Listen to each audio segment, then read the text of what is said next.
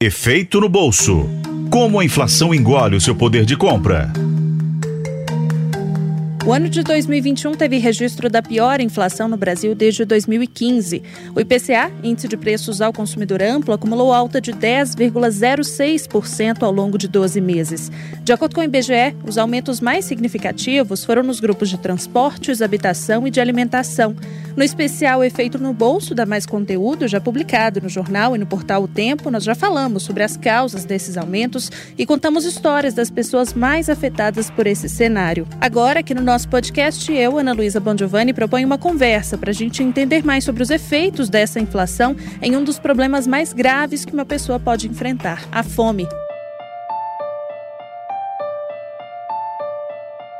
Pesquisas da rede Pensan e do Food for Justice já apontam que mais de 19 milhões de pessoas estão passando fome no Brasil, enquanto a insegurança alimentar atinge em algum nível quase 6 em cada 10 brasileiros. A nossa convidada é a presidente do Conselho Minas Gerais, a Renata Seviero. Renata, obrigada por aceitar o nosso convite. Você pode começar falando um pouquinho de você e do Conselho? Meu lugar de fala é na representação do controle social pelo Conselho de Segurança Alimentar e Nutricional Sustentável de Minas Gerais, o CONSEA, onde estou como presidenta e conselheira pela sociedade civil, representando a Caritas Brasileira Regional Minas Gerais. Tenho mestrado em educação e sou graduada em administração de empresas. Atualmente trabalho como assessora de projetos na Caritas Brasileira Regional Minas Gerais. Profissionalmente, nos últimos anos, tenho trabalhado como coordenadora e assessora de projetos sociais executados em parceria tanto com o poder público como com instituições privadas. Já trabalhei com o público de mulheres, catadores de materiais recicláveis, dentre outros. E também atuo juntamente dos movimentos sociais e sou militante no movimento da economia popular solidária.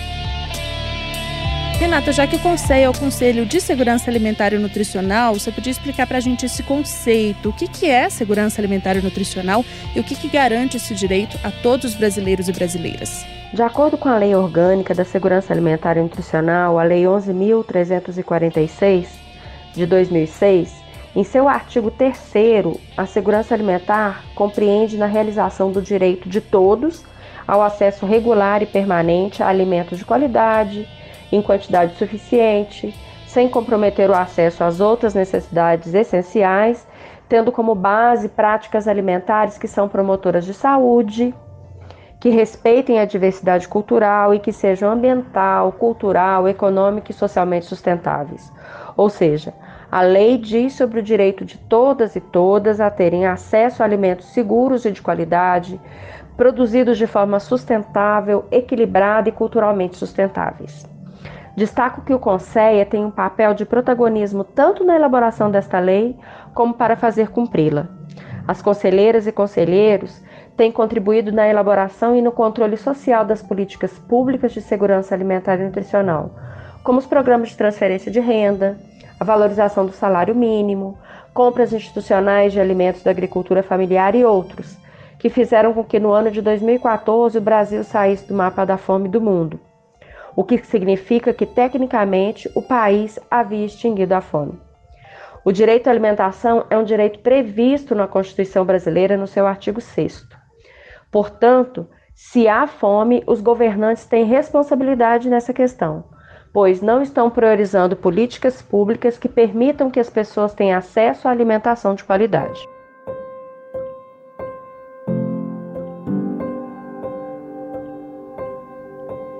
E num contexto como o que a gente está vivendo de pandemia, uma coisa que é nova para quase todo mundo, também de crise econômica, como é que a segurança alimentar pode ser afetada? No contexto como nós estamos vivendo de pandemia né, e de crise econômica, a segurança alimentar ela é muito afetada. Logicamente, as pessoas em situação de vulnerabilidade social têm sido as mais atingidas pela pandemia, tanto no que se refere à saúde, trabalho, moradia, educação e a segurança alimentar e nutricional. O Brasil, atualmente, segundo dados do IBGE, tem 13,5 milhões de desempregados, 5 milhões de pessoas que já não buscam mais trabalho. Ou seja, nós temos quase 20 milhões de brasileiros e brasileiras que estão desempregados. Milhões de brasileiros vivendo do subemprego e com menos de 140 reais por mês. Para essa população, logicamente, torna-se árdua a sobrevivência. Com a alta da inflação, o poder de compra das famílias diminui e, com isso, dificulta o consumo de alimentos saudáveis. E a tendência é a aquisição de alimentos ultraprocessados, alimentos sem nutrientes. Outra questão importante de dizer que no contexto da, da pandemia intensificou-se a insegurança alimentar e nutricional. Mas a fome sempre foi uma realidade no Brasil, como na década de 40 destacou o Josué de Castro essa questão da fome. Dados né, de uma pesquisa recente da Rede de Pesquisadores de Segurança Alimentar e Nutricional de dezembro de 2020 nos trouxe à tona que entre 2016 e 2018 o país retrocedeu ao patamar de 14 anos atrás. Ou seja, a insegurança alimentar ela não surgiu com a pandemia, ela apenas intensificou-se. Em 2018, o IBGE mensurava mais de 10 milhões de pessoas passando fome. Em resposta a essa questão, constatamos que a ação adotada né, pela maioria dos gestores públicos pouco dialogou com os territórios, não respeitou as diversidades culturais das populações indígenas, quilombolas, como por exemplo, e tem gerado o enriquecimento das redes de supermercadistas no Brasil, empobrecendo os nossos agricultores familiares. Renata, e para além do direito à alimentação, no nível individual mesmo, o que a segurança alimentar pode provocar nas pessoas? O que a pessoa sofre quando ela está passando fome, né? Além da fome propriamente dita, quais outros direitos estão ali em questão? A alimentação e nutrição são fatores importantes na promoção da saúde. Por exemplo, em crianças e adolescentes, uma alimentação adequada e saudável contribui para que o seu potencial de crescimento e desenvolvimento aconteça. Desta forma, a falta de acesso à alimentação é um grave problema de saúde pública. O Brasil é dos países emergentes que sofrem com o cenário de insegurança alimentar, principalmente nas periferias das grandes cidades e nas zonas rurais.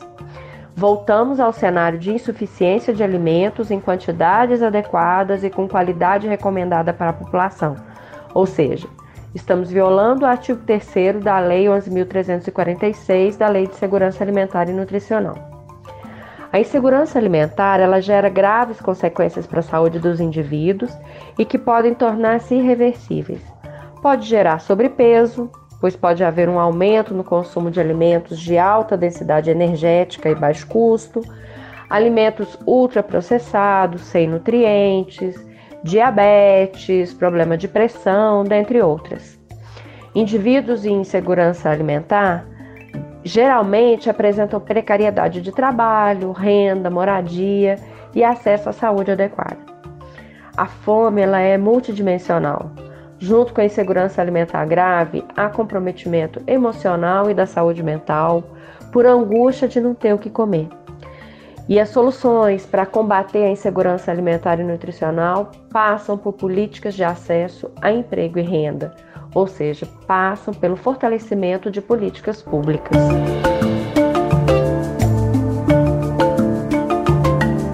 Já que você falou em políticas públicas, para além dessa questão dos preços, das políticas de promoção de renda, se a gente tratar da população como um todo, incluindo as pessoas que vão ter essa possibilidade de adquirir e ter acesso aos alimentos, como é que a gente incentiva essa população a buscar por uma alimentação de qualidade? Para mim, não há incentivo há políticas públicas sérias e comprometidas. O Brasil é um país com muitas desigualdades sociais.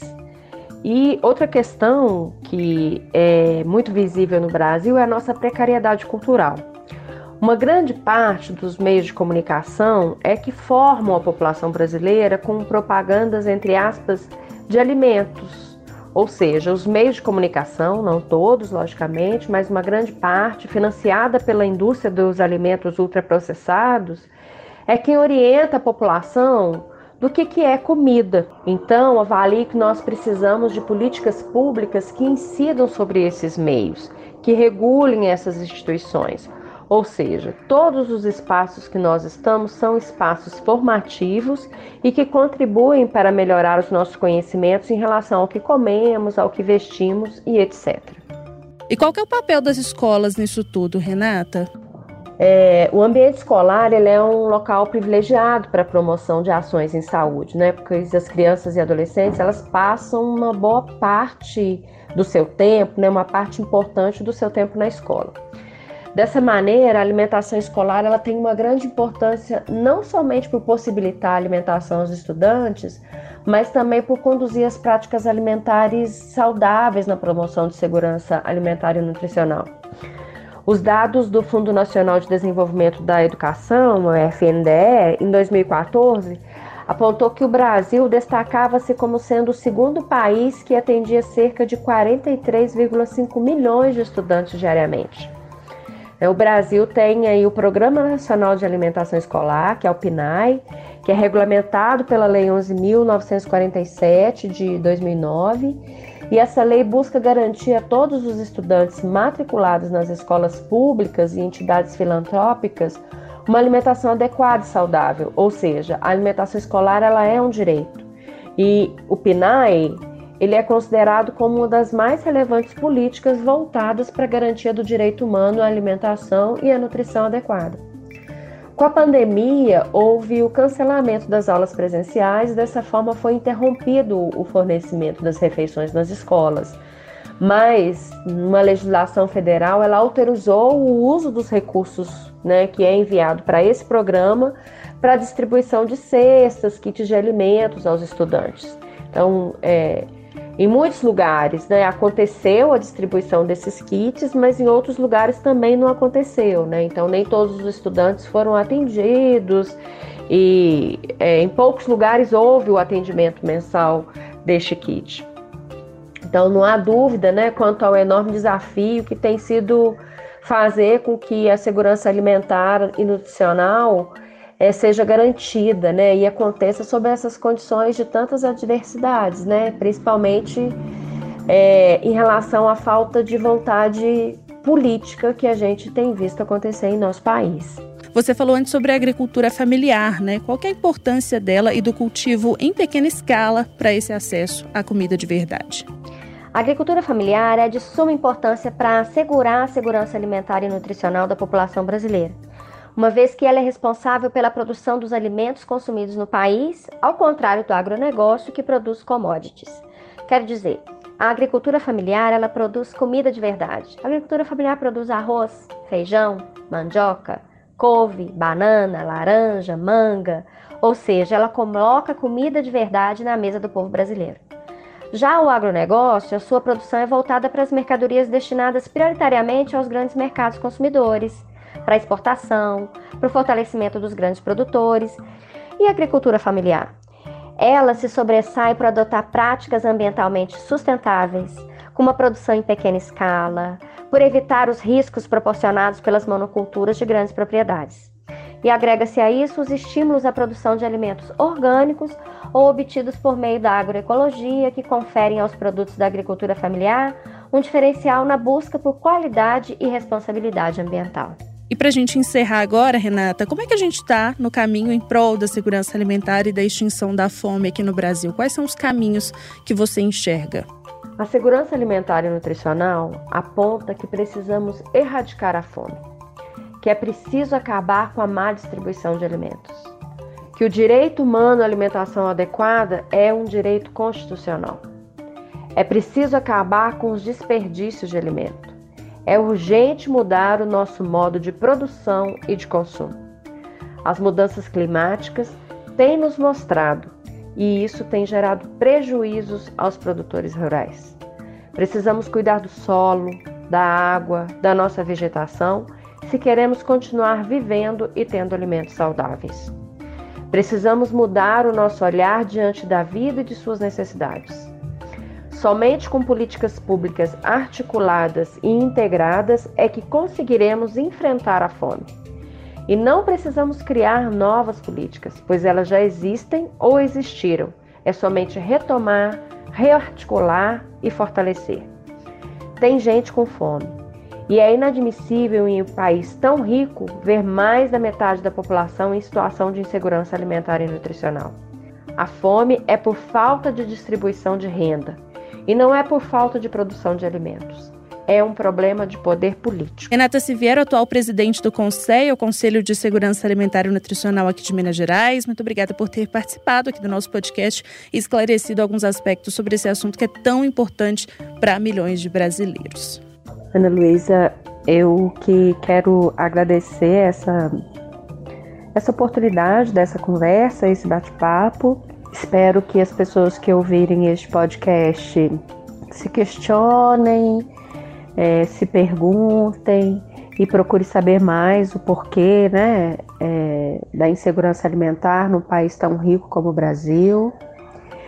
E também gostaria de deixar um apelo final, né, de algo que é muito importante, que a gente tenha o Conselho Nacional restabelecido, porque ele é um conselho que nacionalmente já contribuiu e pode contribuir muito é, para articulação e para o fomento de políticas públicas nesse país, para que a gente combata a fome. E como eu já disse anteriormente, tem gente com fome e precisamos olhar para essa situação. Então, mais uma vez, muito obrigada por essa oportunidade e me coloco sempre à disposição para dialogar sobre essa temática. Um grande abraço.